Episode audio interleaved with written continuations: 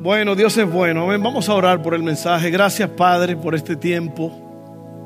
Te pedimos que nos ayudes, que seas con nosotros. Mientras hablamos esta palabra que tú nos has dado, aviva el pueblo, aviva tu obra en medio de los tiempos.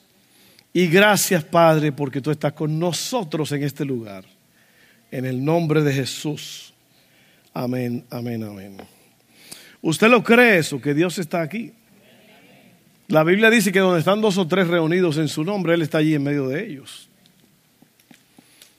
Y Él está aquí para hacer cosas grandes. Así que yo quiero animarlos porque imagínate que tú estás en esta casa. Si tú oyes la palabra de Dios y tú la vives, Cristo dijo en Mateo 7, el que me oye estas palabras y las cumple, las vive, es como el hombre que hizo su casa sobre las rocas. Por más que soplen los vientos, los problemas, las circunstancias de la vida, tu casa nunca se va a caer. Así que yo te animo a que tú oigas esta palabra y que tú la pongas por práctica. Amén. Yo voy a predicar unos cortos minutos y al final vamos a, a orar por salvación y luego vamos a orar en el altar por los enfermos, por cualquier necesidad que tú tengas. Amén. Así es que eh, mientras usted está ahí, esté orando por mí para que yo pueda predicar este mensaje sin ningún problema. Amén. Porque este es un tema que al enemigo no le gusta. Y él va a tratar de hacer todo lo posible para cancelar al que lo está hablando. Así que esté orando por mí ahora mismo y dígale, Señor, que el pastor pueda hablar bien, que no le falle la voz. Amén, en el nombre de Jesús.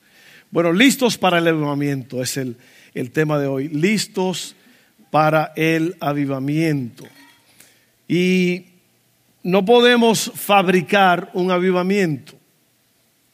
Un avivamiento no es algo que se hace, eh, que se fabrica. Pero lo que sí podemos hacer es posicionarnos para experimentar un avivamiento de parte de Dios. Y lo que pasa es que Dios nos muestra, nos dice, que Él está por hacer algo. Casi siempre que viene un avivamiento, Dios dice que Él está por hacer algo y Él no quiere que tú te pierdas esto. Él quiere que tú seas parte de lo que Él está haciendo.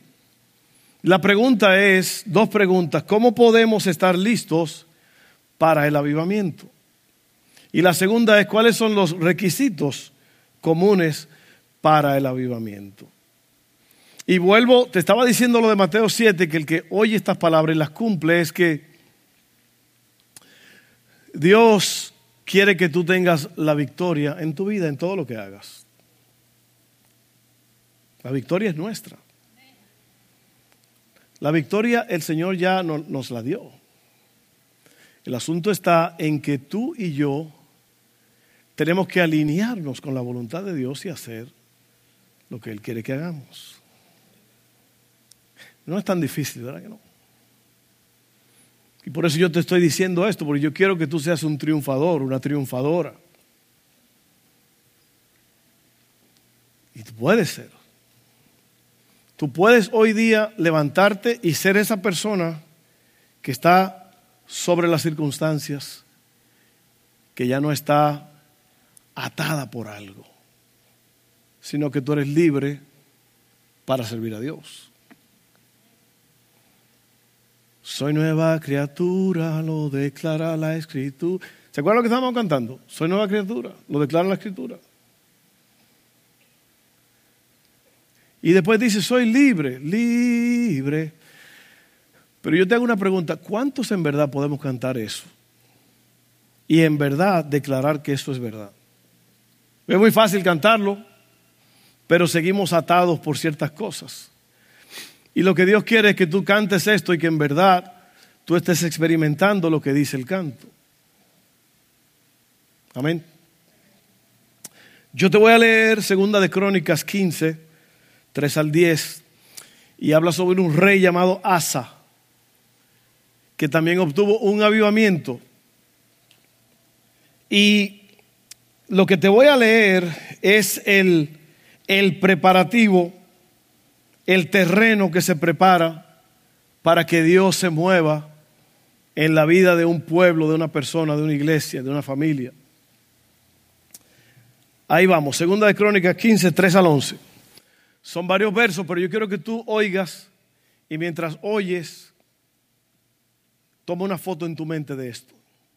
Dice así, luego el Espíritu de Dios vino sobre Azarías, hijo de Obed, y salió al encuentro del rey Asa cuando éste volvía de la batalla. Si tú lees, y me gustaría que lo hicieras, si tú lees el capítulo 14 de Segunda de Reyes, tú vas a ver ahí en el capítulo 14 cómo es que eh, Asa reemplaza a su padre Abías, que era un rey muy malo. Pero Asa decide que él va a servir a Dios y que él va a hacer la voluntad de Dios. Y cosas grandes empiezan a pasar en la vida de Asa. Y hay una invasión horrible de un pueblo, de un millón de soldados que vienen a invadir a esta gente, a este rey Asa. Y el rey Asa los vence en el poder de Dios. Y luego de esa gran victoria viene el capítulo 15, viene el profeta y le dice esto. Luego el Espíritu de Dios vino sobre Azarías, hijo de Obed, y salió al encuentro del rey Asa cuando éste volvía de la batalla. Escúcheme, Asa, le gritó. Escuchen todos ustedes de Judá y de Benjamín y de Baton Rouge. El Señor permanecerá con ustedes mientras ustedes permanezcan con Él. Es lo que dice Santiago, acérquense a mí o acérquense a Dios y Él se acercará a ustedes.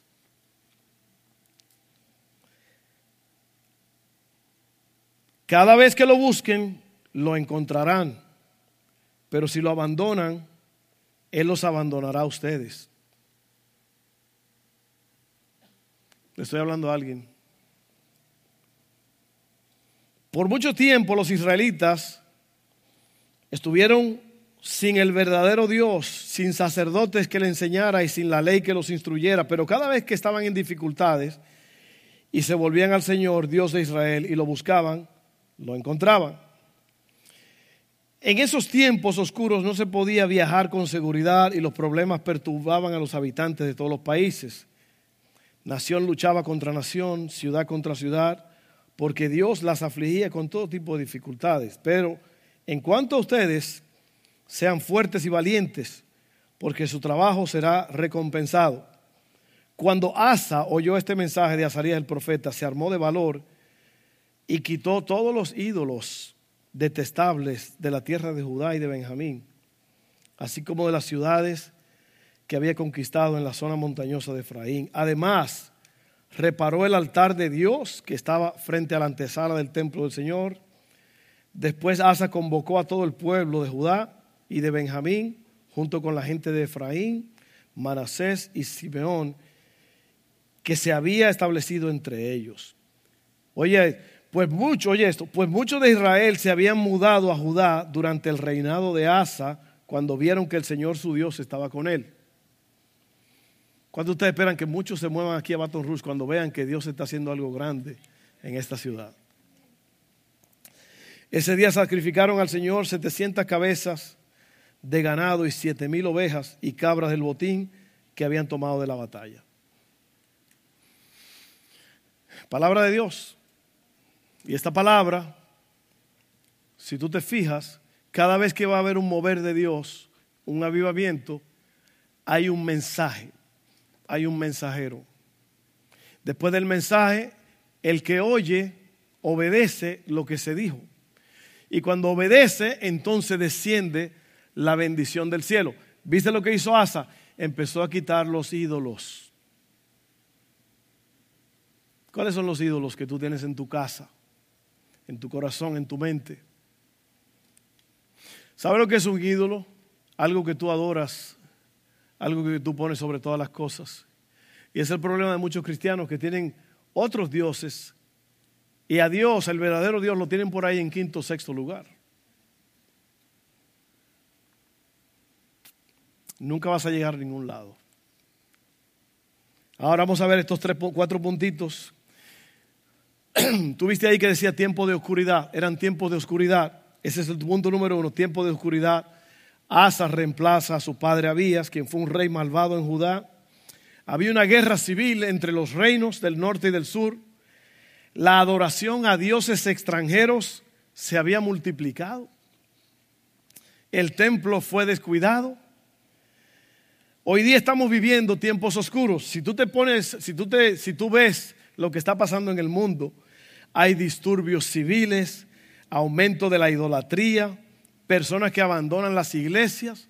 Un amigo mío me dijo que en Orlando, en la Florida, después de la pandemia, 50 iglesias habían cerrado sus, iglesias, sus puertas permanentemente. 50 iglesias hispanas. Porque la gente no volvió a la iglesia. Esto que usted está viendo aquí es un milagro, que tenemos una iglesia llena hoy día. Es un milagro y eso quiere decir que hay hambre y sed en su corazón del Dios vivo. Amén. Estamos atravesando días difíciles, saliendo del COVID, conflictos raciales, política desordenada, inflación, recesión. Pero algo bueno de todo esto es que en verdad identifica los ídolos que la gente adora y nos hace desesperarnos por Dios. Nos proporciona o nos posiciona para el avivamiento. No te desanimes por la oscuridad. Tómalo como una oportunidad para hacer brillar la luz de Dios. Se supone que la iglesia es una ciudad sobre una colina. Así que es el punto número uno. Tiempos de oscuridad. Pero en el tiempo de oscuridad tú vas a brillar. Yo voy a brillar. Vamos a brillar. Ahora vamos a, para pasar al próximo punto, vamos a leer otra vez Segunda de Crónicas 15, 1 y 2. Luego el Espíritu de Dios vino sobre Azarías, hijo de Obed, y salió al encuentro del rey Asa cuando éste volvía de la batalla. Escúchame, Asa, le gritó, escuchen todos ustedes, Judá y de Benjamín, el Señor permanecerá con ustedes mientras ustedes permanezcan con Él. Amén. Cada vez que lo busquen, lo encontrarán, pero si lo abandonan, él los abandonará a ustedes. Y te voy a hablar ahora de los verdaderos influenciadores. Somos tú y yo. El pueblo de Dios. Si tú sigues estas cosas en las redes y si tú ves las noticias, tú te vas a dar cuenta que los influenciadores están quitando la vida. Se están suicidando. Se están desanimando. ¿Por qué? Porque ellos estaban creando un nombre para ellos mismos, una marca. Y lo que pasa es que cuando tú llegas a la cima de la montaña como influenciador, te vas a dar cuenta que tú no estás influenciando nada. Que en realidad en este mundo no hay nada que valga la pena que se compare con el amor de Dios y las cosas de Dios, el reino de Dios.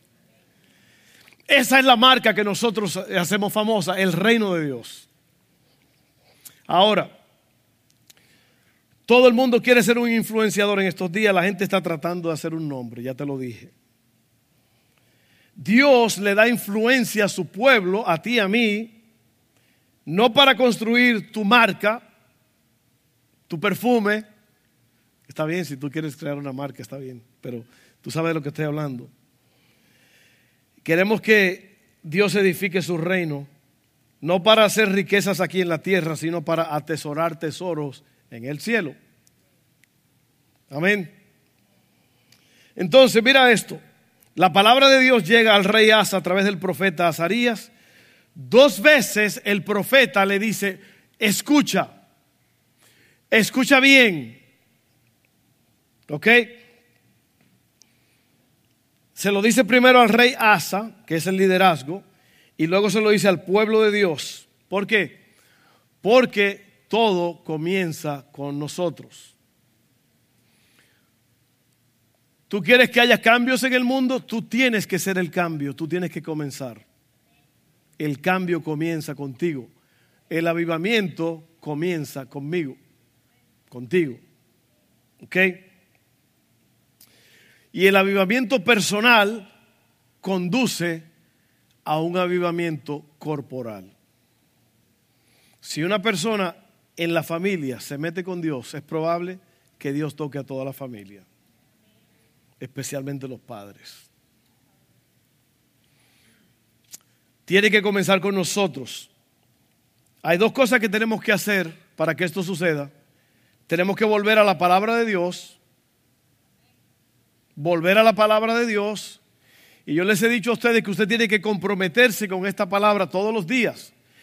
No importa si te aburre, no importa si te duerme, no importa lo que pase, tú tienes que hacer el sacrificio. ¿Por qué? Porque el diablo quiere robarse la palabra de tu vida. Si tú no lo crees, en la parábola del sembrador, el sembrador salió a sembrar y la primera parte de la semilla cayó junto al camino. Y como el camino estaba duro, la superficie estaba dura, ¿qué pasó? La semilla se quedó allí. ¿Y qué pasó? Vinieron las aves y se la comieron. ¿Sabe lo que Cristo explica de eso? Esos son los que oyen la palabra de Dios. Dice Jesús, el rey del universo. Pero viene el diablo y le arrebata lo que oyeron. Y por eso tú tienes que leer la Biblia y leerla, releerla, volver a leerla. Por eso tenemos un plan de lectura que se lo dimos en los martes y creo que si hay más se lo vamos a dar otra vez, pero tenemos un plan de lectura para que usted lea la Biblia, lea la Biblia, que, que te interese.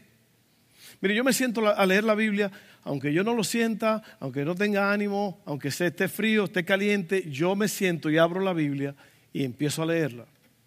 Y no, normalmente yo tengo dos o tres marcadores donde yo estuve leyendo ayer, yo sigo leyendo hoy.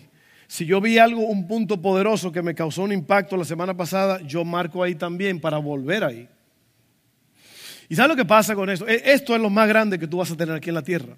No es la televisión, el Samsung de 75 pulgadas. Para muchos, ese Samsung de 80, 90 pulgadas, eso es lo más grande y nadie se mete con esa tele porque ahí es donde vemos el juego.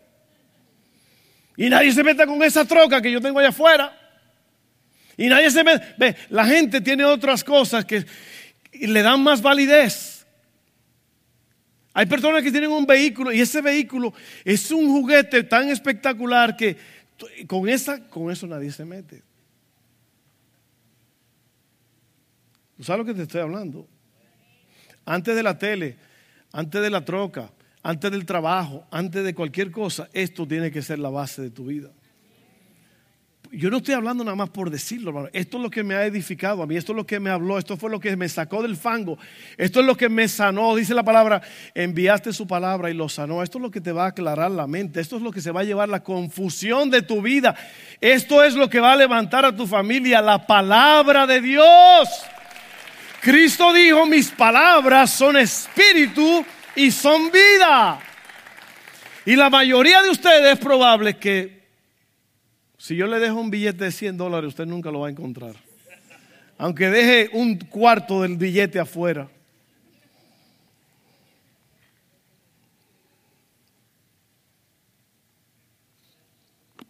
Hay que volver a la palabra de Dios. Y hay que tener prioridad en la oración. Sin oración tú estás frito. Más frito que un huevo de aquí del Waffle House.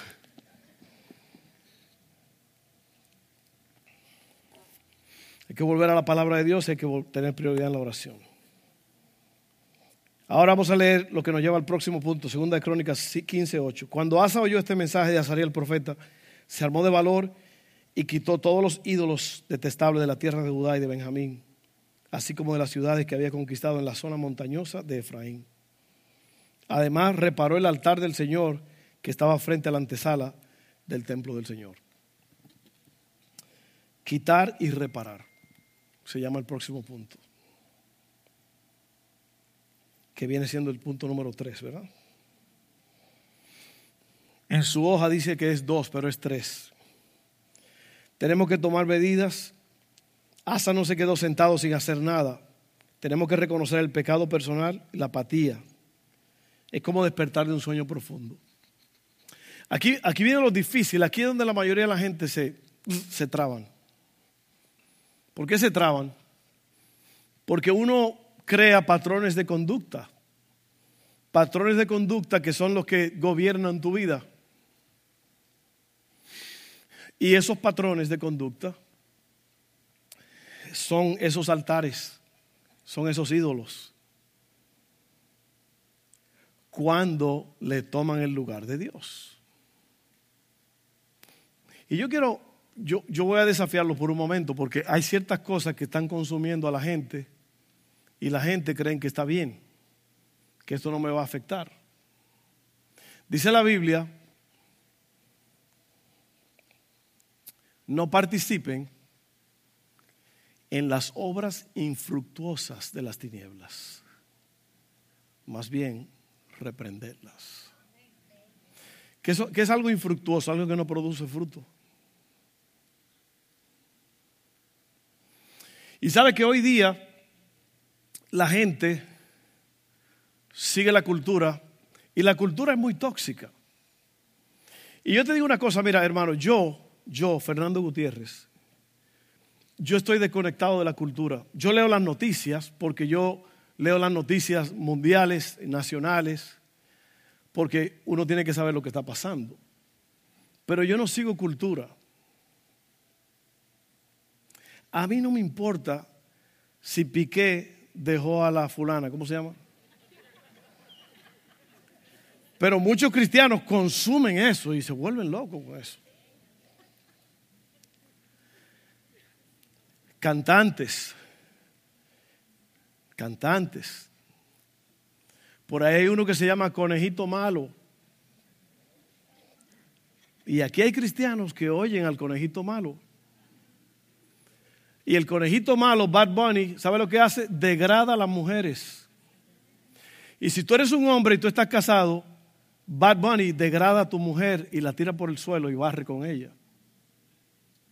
Si tú tienes niñas, hombre, y tú oyes a Bad Bunny, no te asombres cuando alguien le haga eso a tus hijas porque tú estás aceptando lo que Bad Bunny está diciendo. Yo soy un bellaco, tú eres una bellaca. Pregúntale a un puertorriqueño lo que quiere decir eso. Para muchos eso no significa nada. Pero tú vas a tener que empezar a quitar los ídolos porque tú no, si tú estás oyendo ese tipo de artistas y tú crees que estás bien,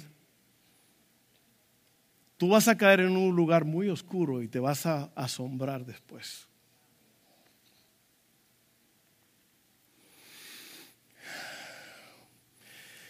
Y yo no iba a mencionar el nombre, pero son muchos artistas.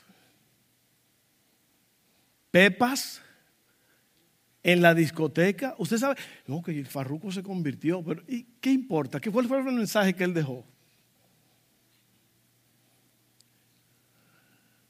¿Usted sabe lo que son pepas?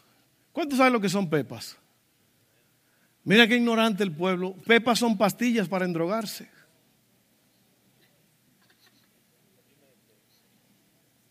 ¿Sí o no? Eso es lo que es. Sin embargo, la gente oye eso y la gente ni sabe lo que está oyendo. Oiga bien lo que yo le voy a decir, mujer, le voy a instruir a usted, mujer. Si usted oye Bad Bunny, usted está peor que su esposo, su novio, quien sea. Pero si su esposo oye eso y usted lo acepta, quiere decir que usted está aceptando corrupción en su casa y en su vida. Si aquí hay una mujer que tiene un esposo que oye Bad Bunny, hoy se acabó eso.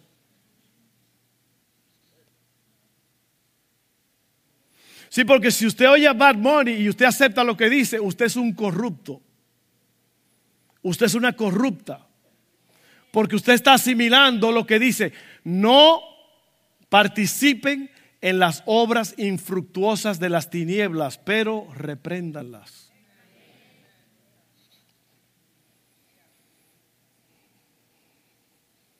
Y aquí, aquí hay gente que se tragan todo eso y lo están ingiriendo, se lo están bebiendo ¿Y cómo usted cree que Dios lo va a tocar a usted? ¿Cómo usted cree que usted va a salir del pecado en que está si usted está oyendo, consumiendo eso? Jóvenes, usted oye este tipo de música,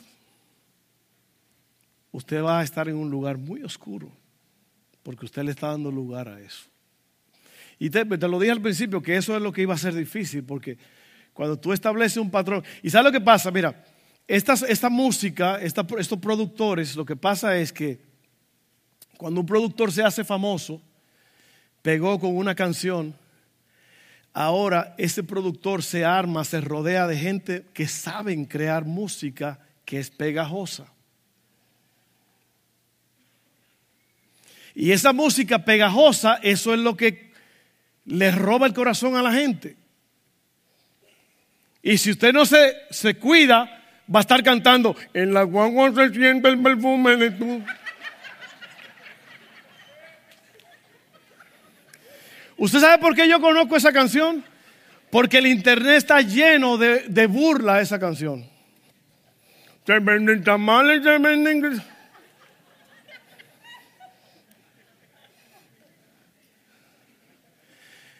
Esos demonios están controlando la cultura.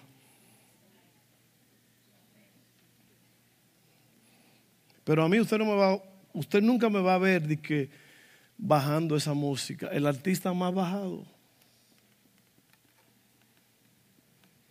Rompa eso hoy. Puede ser cualquier artista. Hay un hombre llamado Héctor el Fader que yo lo conocí y le hice una entrevista. Ese es un hombre de Dios. ¿Cuántos se acuerdan de Héctor el Fader? Ese es un hombre de Dios. Ese hombre está predicando el Evangelio en los lugares pobres. Él no importa a quién lo invite, donde él está tratando de, también de sacar a todos estos artistas que están en el hoyo. Pero vamos a seguir. Quitar y reparar. Tiene que haber un deseo de cambiar. Tiene que tomar la decisión de arrepentirte eh, para poder liberarte de las ataduras y los pecados del mundo. Todos queremos un avivamiento, pero estamos dispuestos a hacer algo al respecto. ¿Estás dispuesto?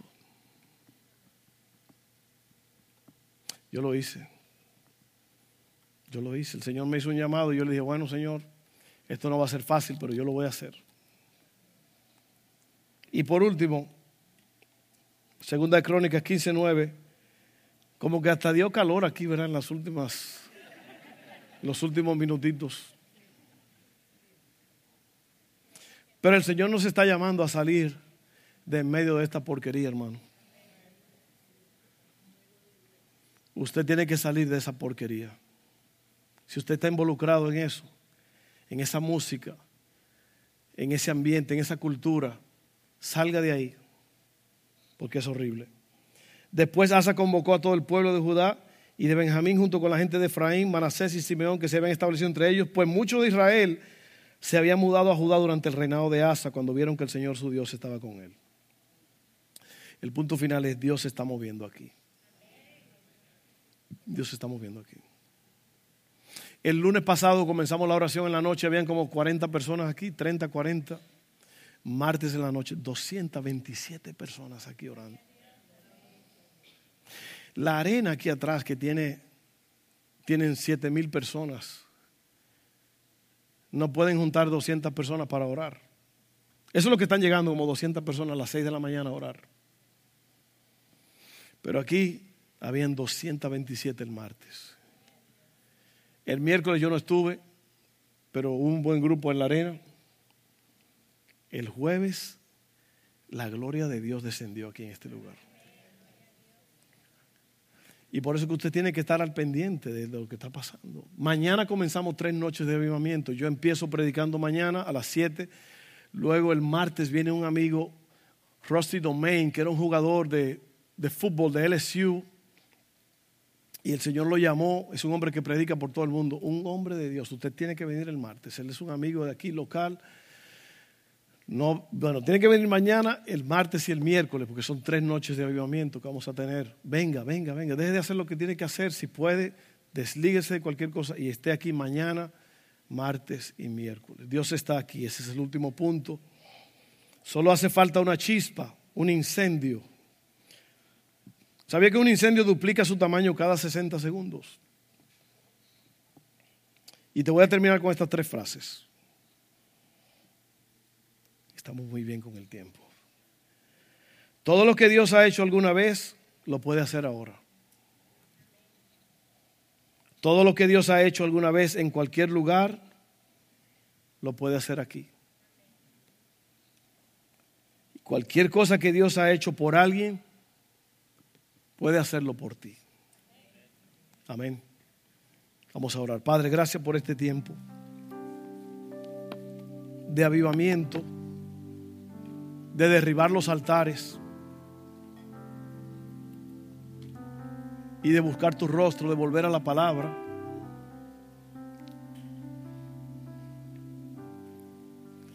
De volver a la oración. Gracias Señor, porque tú te estás moviendo aquí. Ahora mismo, Señor, que estas palabras de este mensaje nos ayuden, se queden con nosotros. Hazlo, Dios. Por favor, hazlo. Ayúdanos, cámbianos. Cámbianos, Señor. Gracias en el nombre de Jesús. Al final del servicio, mis hermanos queridos, a usted le van a dar la hoja de este mensaje. Todo lo que yo prediqué está ahí. Por favor, les ruego, les suplico que esa hoja usted la lea más tarde. ¿Para qué? Para que usted confirme lo que usted oyó hoy. ¿Por qué? Porque el 80% de las cosas que uno oye se le olvidan. Y por eso yo les doy esa hoja a ustedes para que usted no se olvide para que no te olvides, para que no te olvides. Léelo, lee las citas otra vez, vuelve, lee Crónicas 14, segunda de Crónicas 14, lee el 15. Y tú vas a ver cómo la gloria de Dios te va a bañar. La gloria de Dios te va a bañar, ¿por qué? Porque tú estás invitando la presencia de Dios a través del estudio y de la oración. Estás invitando a Dios a que se mueva en tu vida. Amén. Así que hazlo. Vamos a orar por salvación ahora mismo. Si hay alguna persona aquí que no ha hecho su confesión, profesión de fe, esto es muy importante porque si tú no aceptas a Jesús con tu boca y en tu corazón, nunca vas a ser salvo. Esto hay que hacerlo, dice la Biblia Romanos 10. Con la boca se confiesa y con el corazón se cree para salvación. Si confiesa con tu boca y crees en tu corazón que Jesucristo es el Señor y que Dios le levantó de los muertos, serás salvo. Palabra de Dios. Solo hay un mediador entre Dios y el hombre, Jesucristo hombre. Cristo dijo, yo soy el camino, la verdad y la vida. Nadie viene al Padre si no es a través de mí. La salvación es a través de Cristo, no es a través de una iglesia, de un sacerdote, de un pastor, de una organización. El único método de ser salvo es Jesucristo. No hay otro nombre bajo el cielo dado a los hombres en el que podamos ser salvos. Jesucristo le dijo a Marta, Marta, yo soy la resurrección y la vida. El que esté muerto, aunque el que cree en mí, aunque esté muerto, vivirá. Vamos a orar por salvación. Yo quiero que todos oren conmigo esta oración. Dígale, Padre, yo creo en Jesús. Gracias porque Él murió por mí. Yo creo en mi corazón. Confieso con mi boca que Jesucristo es el Señor. Que Él murió, resucitó y ascendió al Padre. Yo creo eso. Salva mi alma Perdona todos mis pecados. Por esa confesión, yo soy salvo. Gracias, Padre, en el nombre de Jesús. Amén. Si tú hiciste esa oración, te felicito. Nunca la habías hecho, te felicito. Ese es el camino al Padre. Yo quiero ver tu mano. Si alguien hizo esa decisión ahora y hizo esa oración, nunca la habías hecho. Pastor, yo hice esa oración con usted. No te voy a pedir que te ponga en pie ni voy a preguntar tu nombre, nada. Solamente quiero que levantes la mano. Alguien hizo esa oración hoy conmigo. Nunca la habías hecho. Una persona. Dos. ¿Quién más? Dos personas. Tres. Hay fiesta en el cielo, dice la Biblia. Cuando un pecador se arrepiente. Los ángeles hacen fiesta en el cielo.